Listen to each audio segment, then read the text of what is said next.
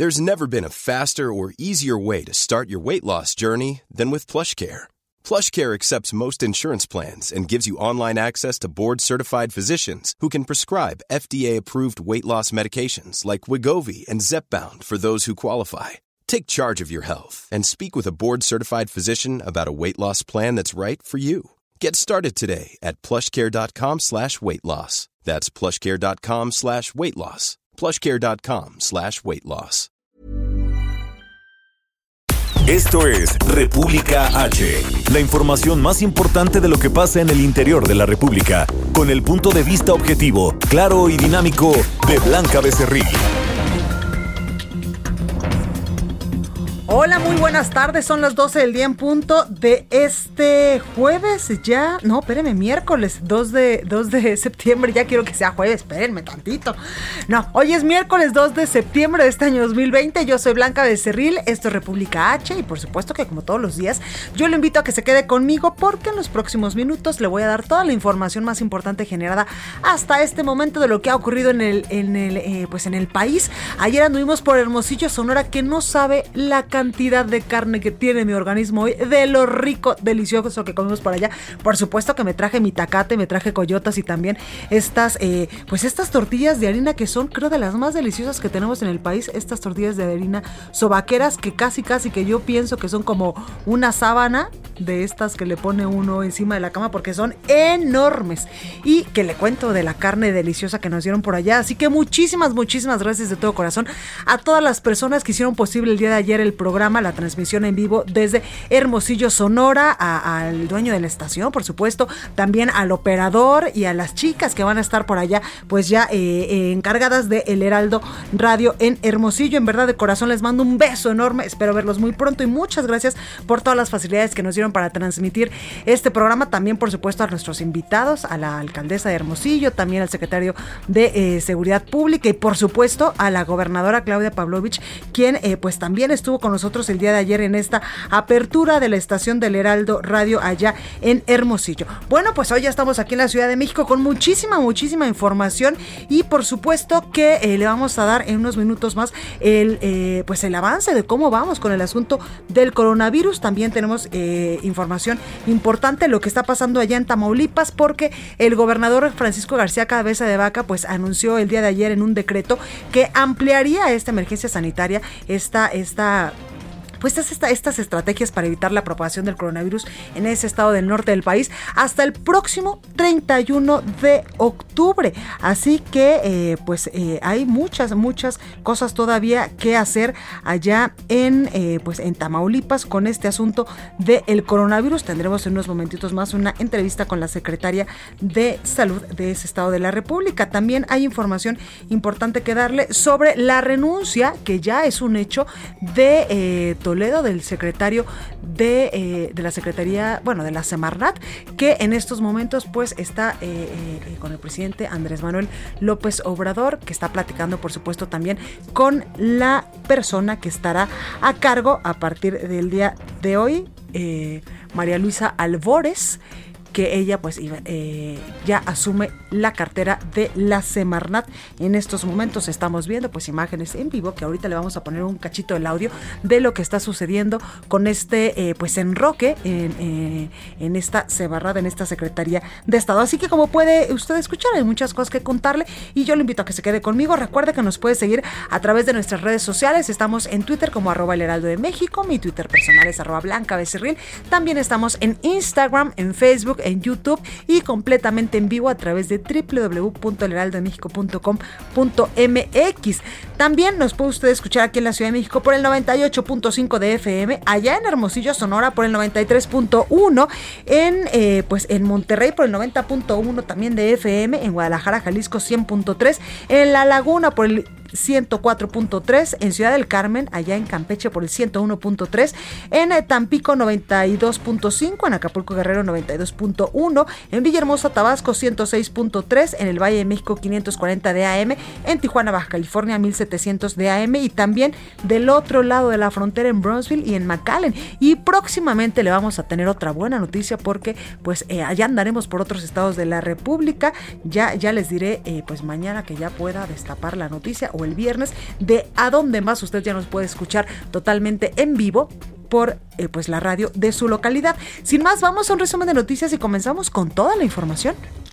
En resumen.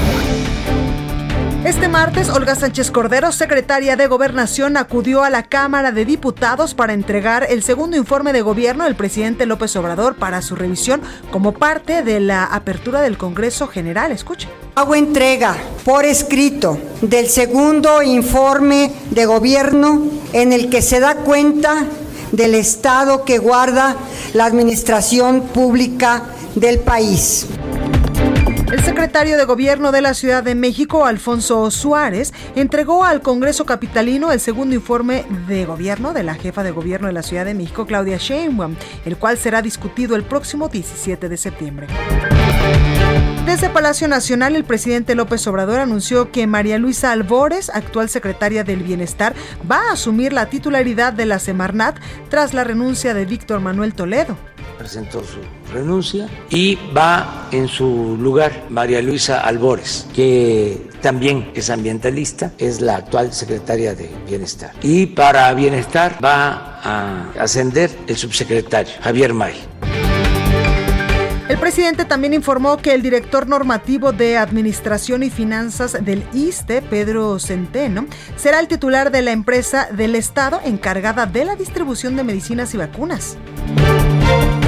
La Secretaría de Salud Federal informó que en México ya hay 606.036 casos confirmados de coronavirus y 65.241 muertes. A nivel internacional, la Universidad de Johns Hopkins de los Estados Unidos reporta que hoy en todo el mundo hay 25.809.000 contagios y más de 858.000 muertes.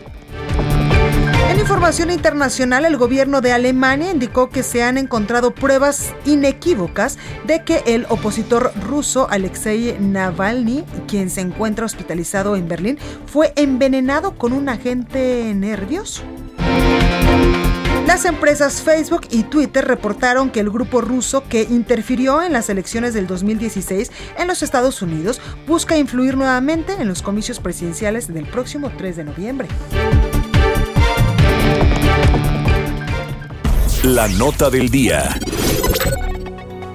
Bueno, pues comenzamos con toda la información y antes de irnos con asuntos del coronavirus, eh, pues eh, esta mañana el presidente Andrés Manuel López Obrador habló sobre eh, pues un, un presunto eh, aumento de impuestos que se estaba gestando en el Senado. Y es que luego de que Morena en el Senado planteó grabar herencias, aumentar en un 317% el impuesto al refresco y abrir una discusión sobre progresividad fiscal, el presidente eh, Andrés Manuel López Obrador afirmó que no se deben aumentar los impuestos en términos reales. El mandatario también descartó que en el presupuesto del siguiente año se contemple un aumento en estos rubros. En conferencia de prensa en Palacio Nacional, el mandatario federal dijo que el nuevo etiquetado ha sido fundamental para prevenir a la población de este consumo de productos industrializados y que por ello no es necesario pues seguir grabando dichos productos. López Obrador reiteró su rechazo también a la agenda de Morena en el Senado y que si buscan proponer dichas iniciativas será hasta que llegue la ley de ingresos, dice el presidente López Obrador hoy desde Palacio Nacional. Y ya le decía yo que hace unos momentitos, eh, pues el presidente también había informado que Víctor Manuel Toledo presentó ya su renuncia como secretario de Medio Ambiente por motivos de salud, principalmente por estrés. Indicó que su lugar pues ya será ocupado por María Luisa Albores, actual secretaria del Bienestar. El mandatario dijo que Toledo pues eh, regresará a la vida académica como investigador de la máxima casa de estudios de la UNAM, en tanto en la Secretaría de Bienestar que deja ahora y Albores asumirá el subsecretario Javier May. en días pasados, pues eh, Toledo, eh, quien era pues hasta hace, hasta hace unas horas el secretario de Medio Ambiente, generó polémica al considerar que la llamada cuarta transformación está llena de contradicciones y advirtió de luchas de poder al interior del gabinete federal. Escuche. El por qué ya no puede continuar eh, con el encargo de eh, ser secretario de Medio Ambiente. Por esa razón tomé eh, la decisión de eh, nombrar a María Luisa Albores, que es también ambientalista, María Luisa me viene ayudando como eh, secretaria de Bienestar, pasa ahora a ser secretaria de Medio Ambiente. Y para sustituir a María Luisa, eh, va a ascender Javier May, que estaba de subsecretario en Bienestar, sube a ser secretario a Javier lo conozco desde hace muchos años, tiene mucha experiencia en organización social, dos veces presidente municipal de Comalcalco, Tabasco, es senador de la República con licencia y va a ser ahora el encargado de eh, la Secretaría de Bienestar, que es muy importante, como todas, pero esta es la que eh, tiene la relación más pues amplia. Ahí, parte del audio donde pues eh, el presidente Andrés Manuel López Obrador anuncia el enroque en esta Secretaría de Estado. Y vámonos ahora sí a temas del coronavirus porque el director general de epidemiología, José Luis Salomía, reportó que en México hay una reducción del 6% en el registro de casos estimados de coronavirus, 11% menos pacientes recuperados y 45% menos muertes. Escuche de las últimas dos semanas, que es la 33 y la 34, después de tener entonces ya cinco semanas que han eh, mantenido un descenso desde esa, ese acme de dos semanas que tuvimos, una meseta en la cima, y cuya diferencia entre la 33 y 34 al día de hoy es de menos 6%. Todavía tenemos una, una presentación descendente de la misma. Las defunciones igualmente, con una diferencia de menos 45% entre la 33 y la 34. Bueno, y vámonos con nuestro compañero Gerardo Suárez, porque el gobierno de México aseguró que las compras consolidadas de medicinas y material de curación permitieron ahorrar más de 18 mil millones de pesos. Gerardo, cuéntanos. Hola, muy buenas tardes, Blanca. De enero a junio de este año, el gobierno de México ahorró más de 18 mil millones de pesos mediante las compras consolidadas de medicamentos y material de curación.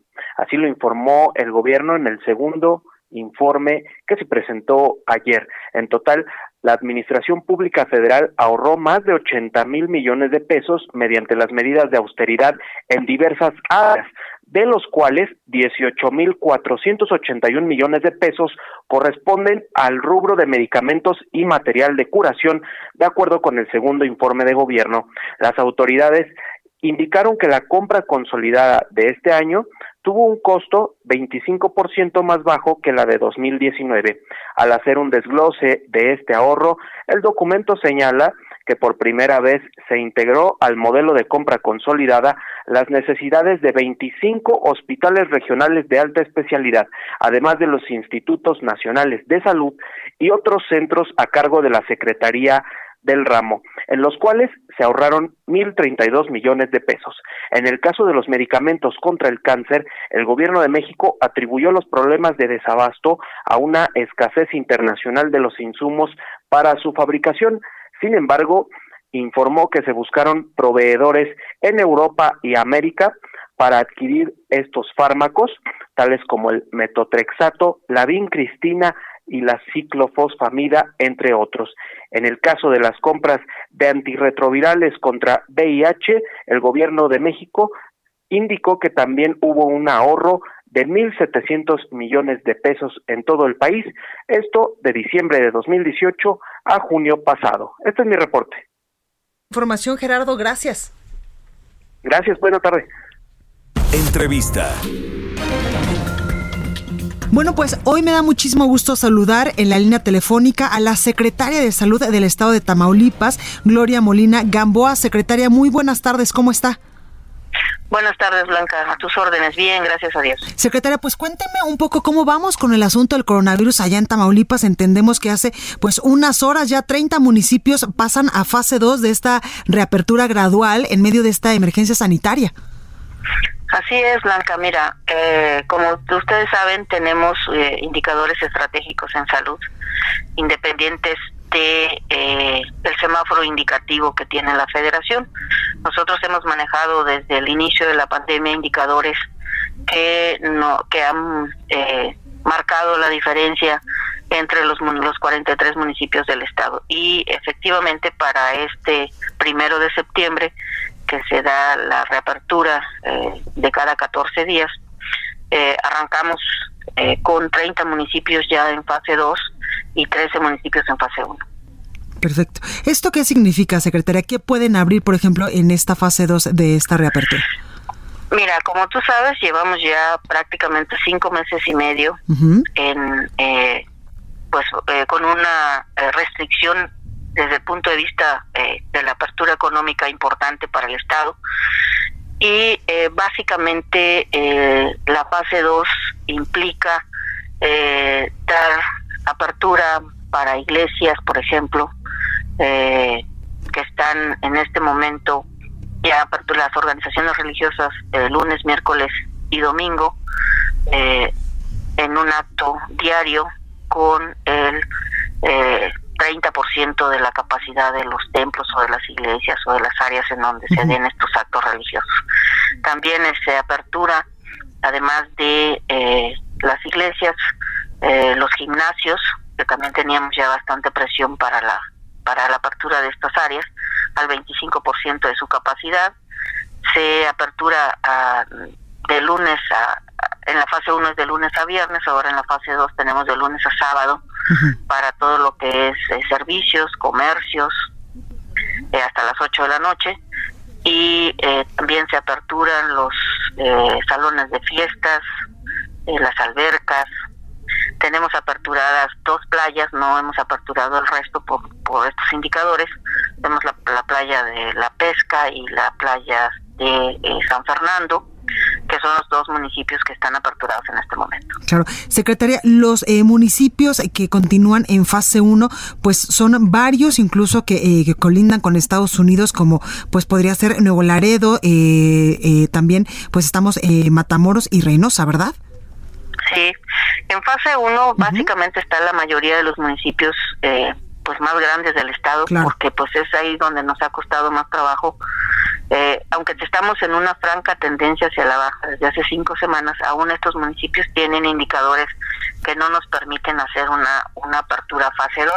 Y básicamente está Madero, Tampico, Altamira, Aldama, Matamoros, Reynosa, eh, Laredo, eh, Miguel Alemán, Valle Hermoso, Mante, que son básicamente eh, los municipios grandes y que de alguna forma pues siguen en fase 1. Claro, y este paso importante, secretaria, que usted nos comentaba y nos eh, puntualizaba muy bien de que hay varios municipios que ya pasan a fase 2, sin embargo, pues como ustedes lo han dicho, no hay que bajar la guardia y el uso del cubrebocas pues se mantiene en calidad de obligatorio y también pues de manera regular la aplicación del, del programa Doble Hoy No Circula, ¿verdad?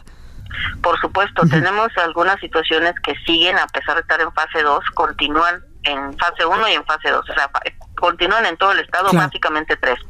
El doble hoy no circula, la no movilidad eh, hasta eh, en fase 1 hasta las 10 de la noche, en fase 2 hasta las 11 de la noche y el uso de cubrebocas fuera de casa. Claro. Por último, secretaria, preguntarle, ayer eh, pues veíamos al gobernador eh, Francisco García Cabeza de Vaca que mediante un decreto gubernamental pues eh, anunciaba que se va a extender la emergencia sanitaria hasta el próximo 31 de octubre.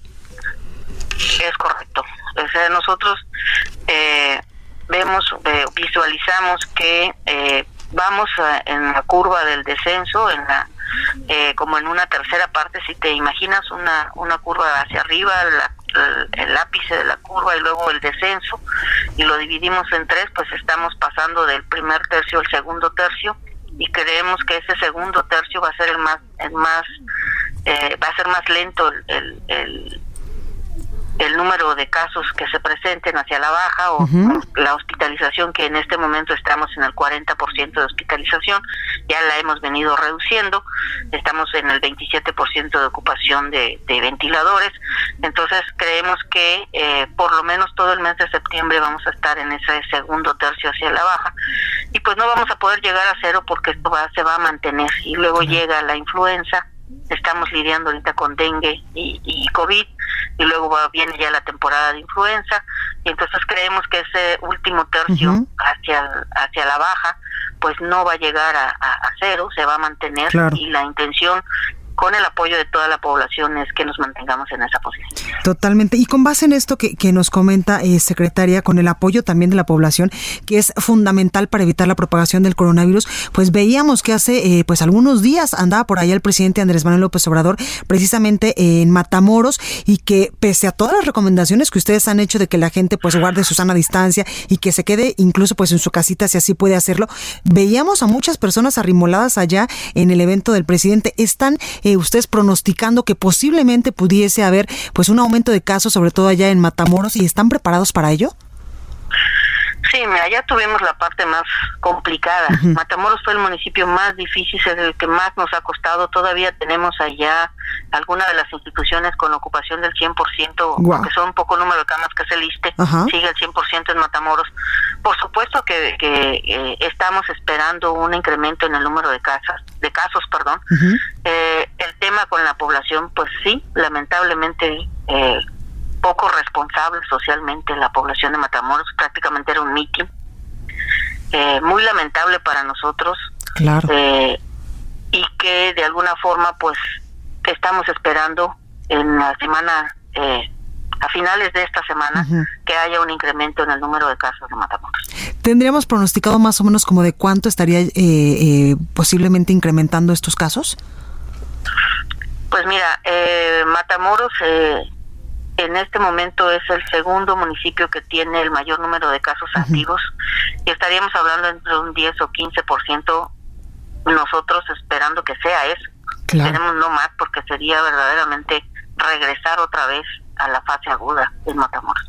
Pues ahí lo tenemos, por ello es que es muy importante que como ustedes lo han dicho, secretaria, pues seguir haciendo estos llamados a la población a que se, se siga cuidando y que no baje la guardia. Es correcto.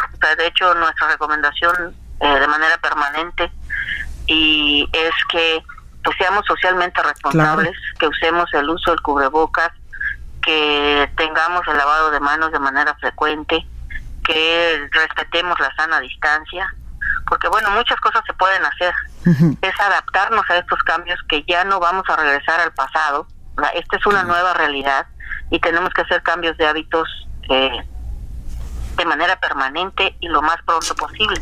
Entonces queremos realmente una mayor apertura económica, queremos realmente eh, regresar a las, a las actividades con esta nueva realidad, pues tenemos que adoptar este cambio de hábitos lo más pronto posible. Totalmente, pues ahí lo tenemos, secretaria de Salud del Estado de Tamaulipas, Gloria Molina Gamboa. Muchas gracias por esta comunicación, cuídese mucho.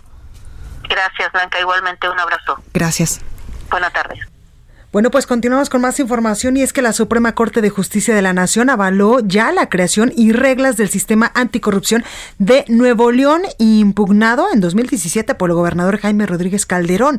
En múltiples votaciones, todas por unanimidad o amplia mayoría, el Pleno de la Corte rechazó que el eh, sistema anticorrupción de Nuevo León invada atribuciones del Poder Ejecutivo, por lo que en términos generales declaró la validez de reformas a la Constitución estatal y a las nuevas reglas de este sistema eh, anticorrupción de Nuevo León y también orgánica de la Fiscalía General de Justicia publicadas en abril y diciembre del 2017. Así es como la Suprema Corte de Justicia de la Nación pues avala este sistema anticorrupción allá en Nuevo León. Vamos con nuestra compañera Itzel González al sacapuntas de este día, de este miércoles, que yo hoy ando con que ya es jueves, pero no, es miércoles. Yo regreso con más, yo soy Blanca Becerril, esto es República H, no se vaya.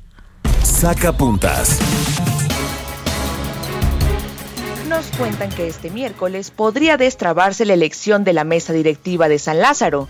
Ayer el líder de la Jucopo, Mario Delgado, mantuvo un cabildeo intenso con las bancadas. Por otra parte, el coordinador del PES, Jorge Argüelles, adelantó que su fracción no apoyará ninguna propuesta del PT porque hay que cumplir con la ley y los acuerdos. Confiado está el dirigente nacional del Partido Acción Nacional, Marco Cortés, en que su partido recuperará en 2021 parte del voto perdido en 2018. No son cifras alegres, nos aseguran, pues para ello el albiazul modificará sus políticas de alianzas. Por ejemplo, en varias de las 15 gubernaturas que estarán en juego, se coaligará con partidos de oposición, incluidos el PRI. Puntual respuesta dio el presidente del Tribunal Electoral del Poder Judicial de la Federación, Felipe Fuentes, a las quejas del consejero presidente del INE, Lorenzo Córdoba, sobre la encuesta que debe realizar para elegir al nuevo dirigente de Morena. El magistrado le recordó, este organismo jurisdiccional no puede preguntar al INE qué quiere y por qué no quiere hacerlo. Además, le reiteró la legalidad de la orden.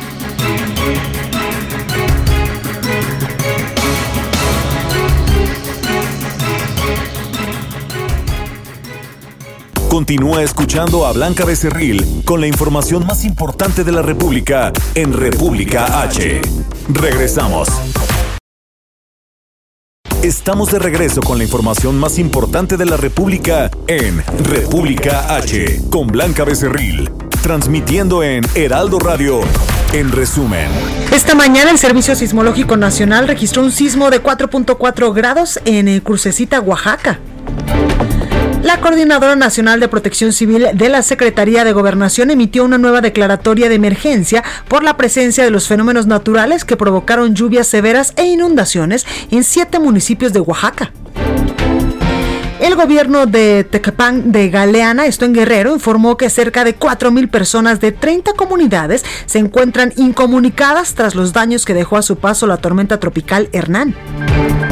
Este martes, tres mujeres con enseñas de violencia fueron halladas sin vida dentro de una vivienda ubicada en la localidad, en la colonia Jardines de Santa Mónica, en Tlanepantla, Estado de México. Y el gobernador de Chihuahua, Javier Corral, anunció que iniciará en la frontera un programa para retirar de circulación vehículos sin placas y con vidrios polarizados, ya que calcula que son más de 60 mil autos llamados chocolates que circulan en Ciudad Juárez y la mayoría son utilizados por el crimen organizado para cometer delitos. El análisis. Bueno, me da muchísimo gusto tener ya por fin, evidentemente con Susana distancia, con todo desinfectado, a, en la cabina a Arturo Ávila, él es presidente de IBN, V Analytics, y también como usted lo ha escuchado, pues ya en este espacio experto en seguridad nacional por ni más ni menos que la Universidad de Harvard. ¿Cómo estás, Arturo? Blanca, con el gusto de saludarte ya después de tanto tiempo de no vernos, pero finalmente nos podemos saludar, aunque lo habíamos hecho, por supuesto, por teléfono. Totalmente. Y muy contentos de estar con tu auditorio, por supuesto. Oye, Arturo, cuéntanos, eh, pues ya es muy habitual que en las páginas del Heraldo de México, pues encontremos investigaciones muy bien documentadas de lo que haces tú y tu equipo, y esta vez no es la excepción, y nos traes un pues una investigación buena sobre el esfuerzo mexicano que se está haciendo, pues, contra esta pandemia, contra el coronavirus, contra este bichillo que nomás no nos deje, lamentablemente, pues ha causado muchísimas muertes en México y Estados Unidos, pero México no ha sido la excepción en cuanto a que estamos poniendo, pues, eh, pues recursos eh, de, personal, eh, evidentemente muy calificado que tenemos en el país para, eh, pues, ayudar en el asunto del diseño de la vacuna, de los respiradores y de muchas cosas más. Sí, fíjate que qué interesante el tema, porque todo el mundo pensaría que la pandemia eh, no deja cosas buenas, y claro que no deja cosas buenas cuando hay muchas muertes involucradas, por supuesto. De acuerdo a John Hopkins, eh, hoy el número de infectados es de 24 millones y medio en el mundo y tenemos cerca de 830 mil muertes. Y la verdad es que hay una expectativa de que podamos llegar quizás al millón y medio o a los dos sí. millones de muertes, lo cual es terrible, es una tragedia en el mundo, ¿no? Y eh, viendo cuáles son las cosas buenas, porque yo creo que dentro de lo malo hay cosas buenas que claro. rescatar, pues nos dimos cuenta que como nunca, en la historia eh, de nuestro mundo se han valorado, por supuesto, a los científicos, a los especialistas y a los investigadores. Por supuesto. Y creo que esta parte es muy, muy, muy importante. No puede llegar otro COVID, no puede llegar otra pandemia como esta sin que estemos preparados. Claro. Lo que sucedió fue que llegó, a pesar de que hubo muchos avisos, Blanca, uh -huh. porque al margen de las teorías conspiracionistas de que si Bill Gates sabía o no sabía, lo cual no es cierto, la realidad es que sí había varias, eh, varias publicaciones de expertos en la materia que preveían como uno de los retos más importantes una posible pandemia por la mutación y sobre todo porque los seres humanos hemos ocupado cada vez más espacios de claro. los animales, ¿no? Estamos hablando que de una población en 1950 de 2.500 millones de personas, hoy eh, está proyectado que para 2030 lleguemos a cerca de 8 8.500 millones de personas. Es decir, nos estamos acabando el planeta. Y en ese sentido, bueno, pues una noticia destacable es que tenemos en México mucho talento, talento que está haciendo investigaciones y que están trabajando en variables que nosotros pusimos en esta infografía y en esta investigación documental que publicamos en el Heraldo. Una son la vacuna, por supuesto, otros son los respiradores, otro es el tratamiento y otro es la parte del diagnóstico. Antes déjame mencionarte, Blanca, algunos temas que creo que son bien importantes. Viene el reto de las reinfecciones, que ya tenemos datos, por supuesto, que se están dando en países como Hong Kong, eh, Bélgica, Yolanda y por supuesto también tenemos como otro de los retos muy importantes el tema de que al parecer el virus muta. Y entonces tenemos el conflicto de que la vacuna quizás sí sea eficiente pero para un tipo de virus. pero para un tipo de virus o para un tipo de tiempo o para que no te dé tan fuerte. Un poquito como la influenza. Entonces pues la investigación se vuelve fundamental no porque hoy lo que tenemos son muchas teorías ¿Qué va a hacer que tengamos más información la investigación? Y de eso se trata, ¿no? Esta, esta importantísima publicación en donde le entramos a proyectos mexicanos que tienen que ver con eh, distintas instituciones que participaron fuertemente y que están lanzando al mundo, por supuesto, eh, investigaciones bien importantes contra el COVID. Exactamente, y veo, por ejemplo, eh, que tú nos decías hace un momento de los respiradores que hay, eh, pues varios que se han diseñado, por ejemplo, por el CONACID, por eh, pues instituciones mexicanas y que por supuesto que somos, que es un orgullo nacional y también la vacuna donde la UNAM, el Instituto de Biotecnología también de la UNAM, la generación de, de anticuerpos, pues está trabajando ya en este asunto para no quedarnos al margen de lo que se está haciendo en el mundo. Está padrísimo, Blanca. Fíjate, sin duda los países que llevan el liderazgo en el tema de la vacunas son Reino Unido, Rusia, Estados Unidos, China, que le han metido mucho a este tema. Y desde siempre, siempre, eh, pues tienen importantes presupuestos para la ciencia y la tecnología. Sin duda, y lo han invertido y creo que se quedaron cortos. ¿eh? Ahora México lo ha entendido y una noticia muy buena de este gobierno es que Marcelo Ebrard acaba de anunciar dinero para este tipo de investigación. Y vamos a repasar cuáles son los temas. Fíjate, en la vacuna tienes a la UNAM, al Instituto de Biotecnología, con una vacuna recombinante para generar anticuerpos. Hay una vacuna de ADN que está haciendo el ITESM y la Universidad Autónoma de Baja California que pretende encontrar el código del virus para apagarlo.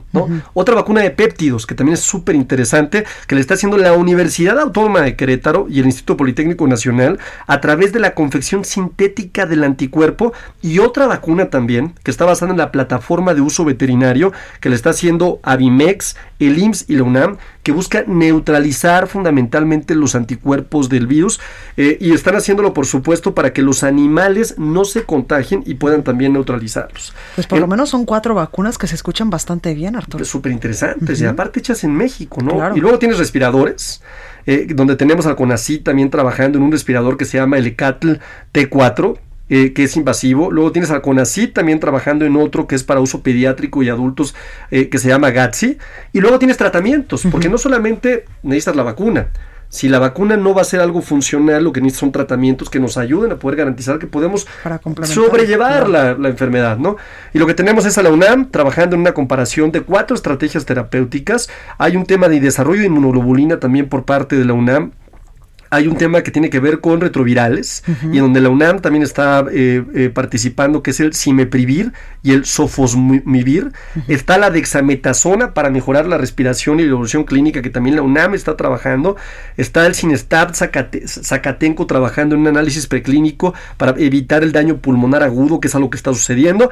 Y también está la Escuela Nacional de Ciencias Biológicas del Instituto Politécnico Nacional, que ha descubierto básicamente la caracterización de los anticuerpos que pueden neutralizar básicamente al COVID, ¿no? Entonces, pues tienes básicamente a todas estas instituciones mexicanas verdaderamente sacando la casta y haciendo algo interesantísimo para que los mexicanos podamos tener, pues básicamente, eh, diagnóstico, podamos tener vacunas y podamos tener herramientas para poder combatir esta pandemia. Y además, qué buena noticia, Arturo, todo esto que nos dices y en esta infografía, pues está sumamente bien explicado de que, como te decía, nuestro país no se está quedando cruzado de brazos, no se está quedando atrás, evidentemente con sus justas proporciones, pero hay, eh, pues, instituciones súper bien eh, posicionadas a nivel internacional, como la UNAM, como el CONACYT, donde pues hay en verdad muchas mentes brillantes que están poniendo toda su capacidad para encontrar pues una solución a esta pandemia, a este virus del coronavirus. Sin duda, y es algo de lo que hay que hablar. Claro. Porque no se dice mucho, quizás hablamos más de las muertes, quizás hablamos más de los contagios, quizás hablamos más de que si la curva se aplana o no se aplana. Si la estrategia funciona o no que funciona. Que si la estrategia funciona o no funciona, mientras que tenemos aquí unos científicos que se la están rompiendo en serio, que están haciendo cosas por nuestro país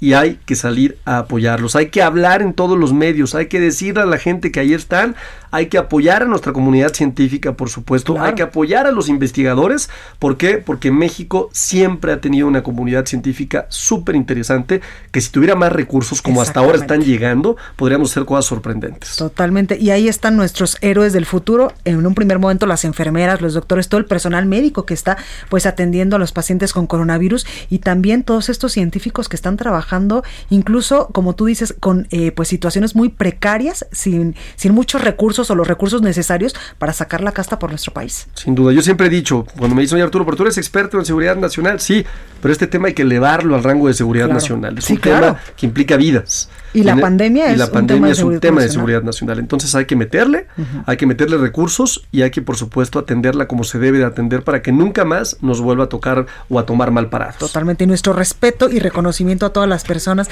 científicos y desde doctores y enfermeras que están pues eh, trabajando por el coronavirus. Arturo Ávila, presidente de IBN, B Analytics y experto en seguridad nacional por Harvard. Gracias por estar esta tarde con nosotros, Arturo, y esperamos verte más seguido. Blanca, es un gustazo siempre estar contigo, por supuesto. Me encanta que le entres a los temas verdaderamente importantes. Felicidades, Blanca. Muchísimas gracias. Gracias. Bueno, pues ahí lo tenemos. Y vámonos ahora hasta el Estado de México con nuestra compañera Leti Ríos, porque en el Estado de México precisamente la pandemia ha causado un aumento en la basura. ¿De qué se trata, Leti? Cuéntanos. Hola, ¿qué tal, Blanca? Buenas tardes. Efectivamente, durante los meses de pandemia por COVID-19, la basura recolectada en cuerpos de agua, coladeras y drenajes del Estado de México se incrementó en 30%, aseguró el encargado de la vocalía ejecutiva de la Comisión del Agua del Estado de México, Francisco Núñez Escudero. En entrevista, el funcionario destacó que además del incremento en el consumo de agua potable, que ha sido del 30 al 50% en la entidad durante la contingencia sanitaria, los ciudadanos también están tirando más basura en las calles, lo que genera problemas de inundaciones en temporada de lluvias.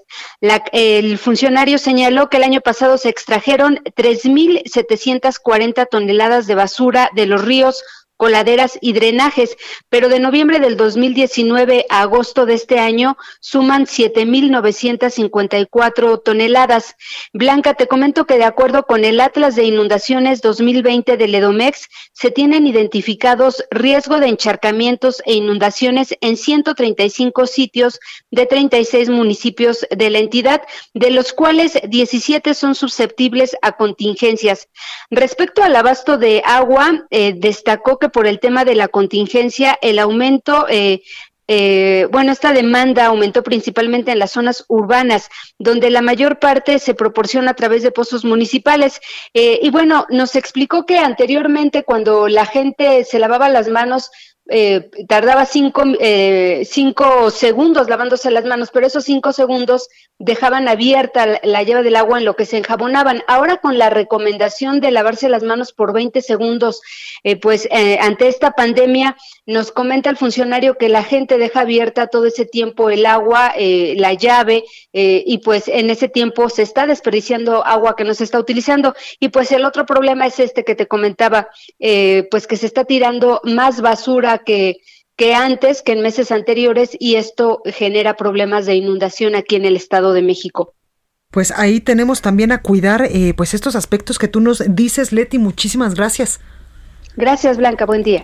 Gracias. Y vámonos hasta Guadalajara, Jalisco, con nuestra compañera Mayeli Mariscal, que nos tiene información importante porque luego de realizar un sondeo entre los tapatíos, pues estos aprueban el trabajo que ha realizado el presidente de México, Andrés Manuel López Obrador, al frente del gobierno federal. Mayeli, cuéntanos.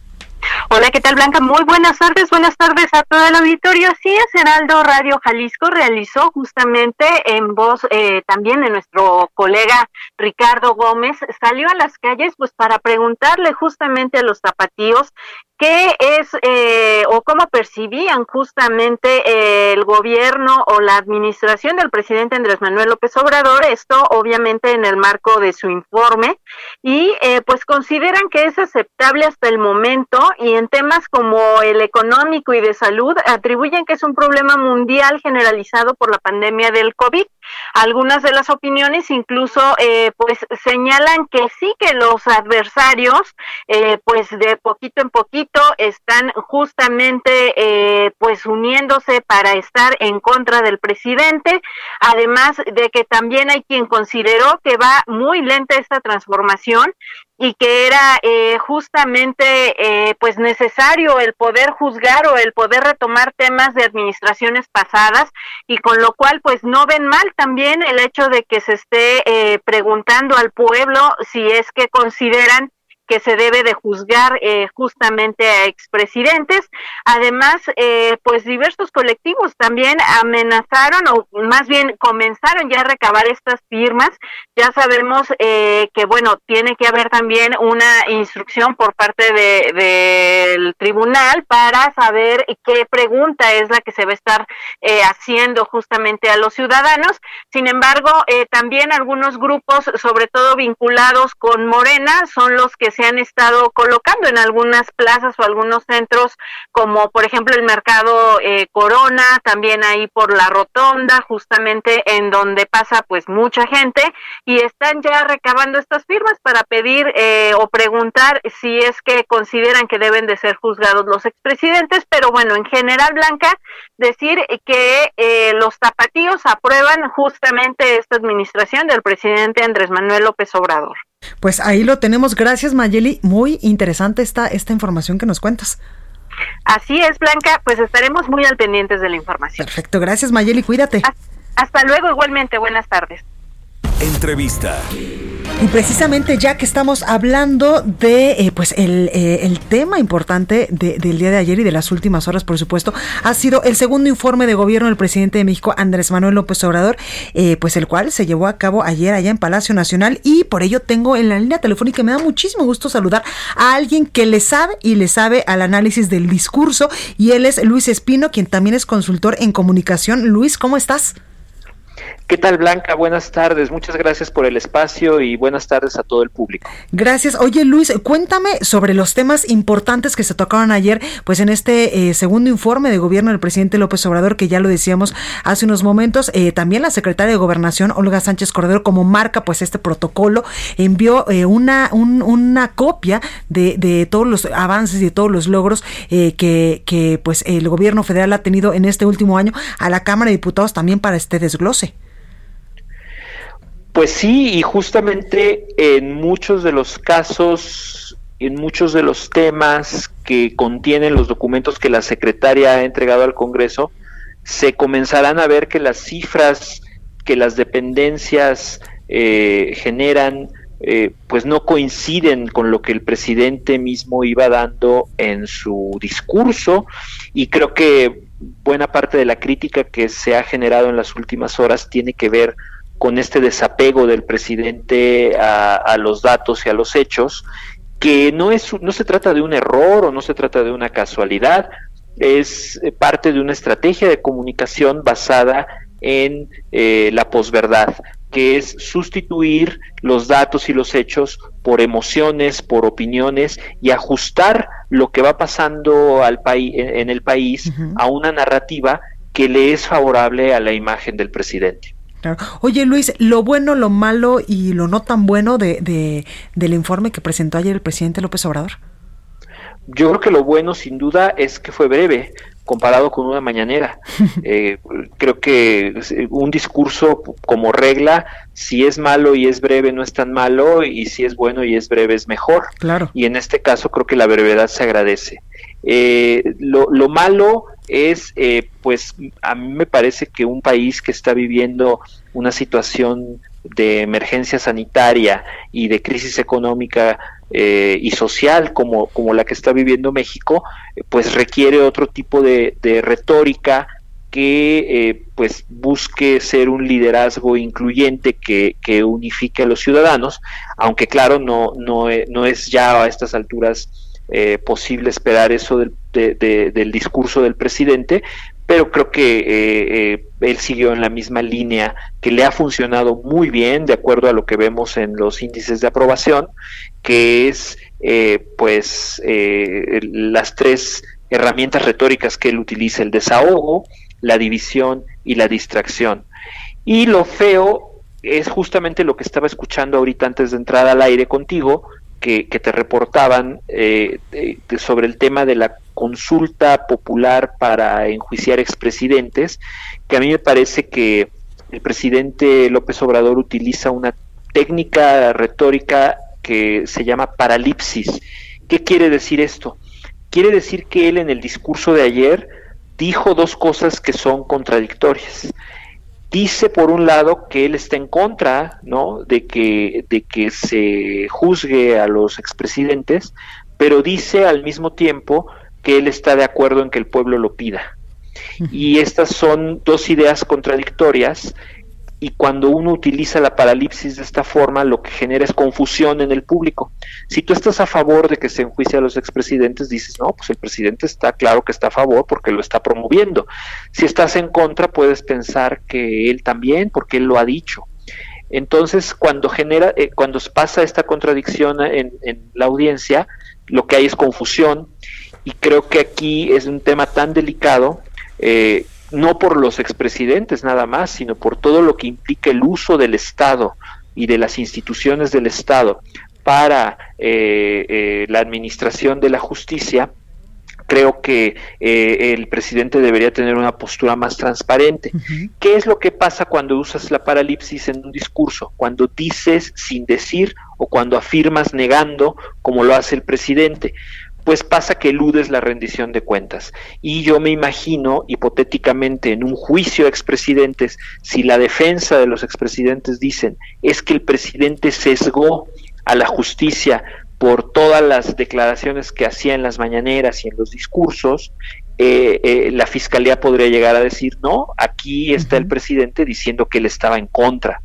Y eso es lo que le permite, le permitiría eventualmente al presidente eh, lograr sus propósitos políticos y eludir la responsabilidad por iniciar un proceso jurídico de esta naturaleza. Claro, oye, y con, con base en esto que nos dices, el Luis, que tú evidentemente, pues eh, le sabes muchísimo este, eh, a este discurso, al análisis de, del discurso de los, de los presidentes. Estoy viendo, por ejemplo, aquí varias portadas de periódicos donde pues destacan uno en ruta las obras de la transformación, que también es algo de lo que ayer hablaba el presidente López Obrador, que a finales de este año pues ya se habrían sentado las bases de la cuarta transformación. También veo otra, otro titular que dice optimismo sobre la eh, falta, pues el plan de reactivación económica en medio de esta crisis y también somos el mejor gobierno, afirma el presidente López Obrador, además de que hace mucho hincapié en que no será recordado por corrupto, que es una frase que hemos visto pues en manera, eh, pues de manera muy reiterativa desde que incluso era candidato a la presidencia de la República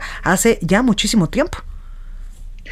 Bueno, sí, claramente el presidente, como todos los presidentes, eh, le juega a sus fortalezas. ¿no? no, los presidentes no salen a los informes necesariamente a hablar de, de las debilidades, aunque creo que sí, aunque sea de manera incompleta, pero anteriormente se hacía algún algún esfuerzo por por eh, por lo menos mencionar los pendientes. O los retos y los pendientes los pendientes siempre mencionados como los temas en los que uno se va a enfocar a futuro.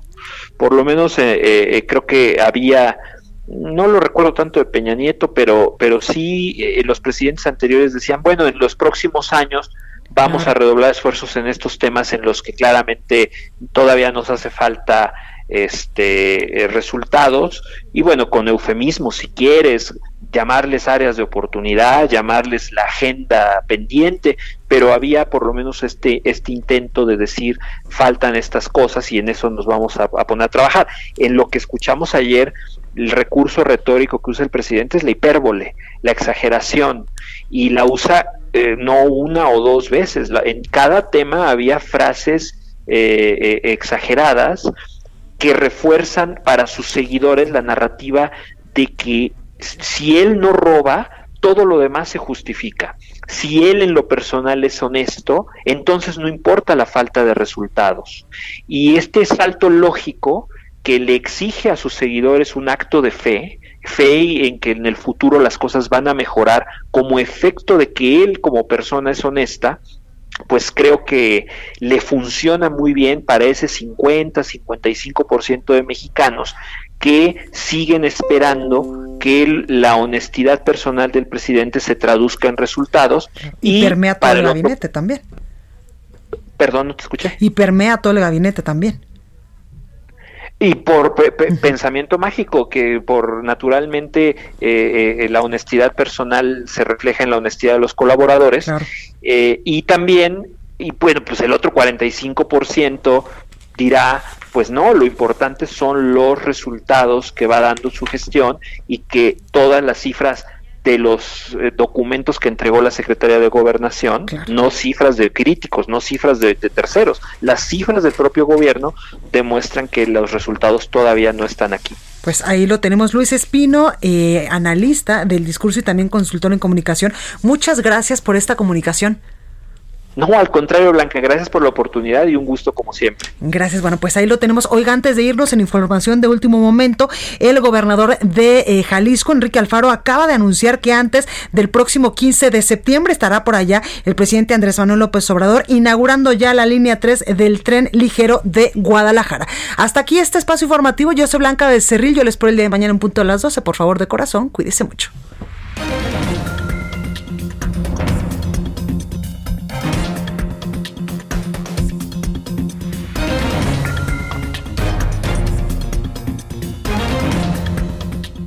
Esto fue República H, la información más importante de lo que pasa en el interior de la República, con el punto de vista objetivo, claro y dinámico de Blanca Becerril. Continúa escuchando Heraldo Radio, donde la H suena y ahora también se escucha.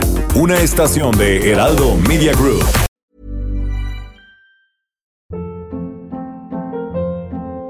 Hold up. What was that? Boring. No flavor. That was as bad as those leftovers you ate all week. Kiki Palmer here, and it's time to say hello to something fresh and guilt-free. Hello Fresh. Jazz up dinner with pecan-crusted chicken or garlic butter shrimp scampi. Now that's music to my mouth. Hello Fresh. Let's get this dinner party started. Discover all the delicious possibilities at hellofresh.com.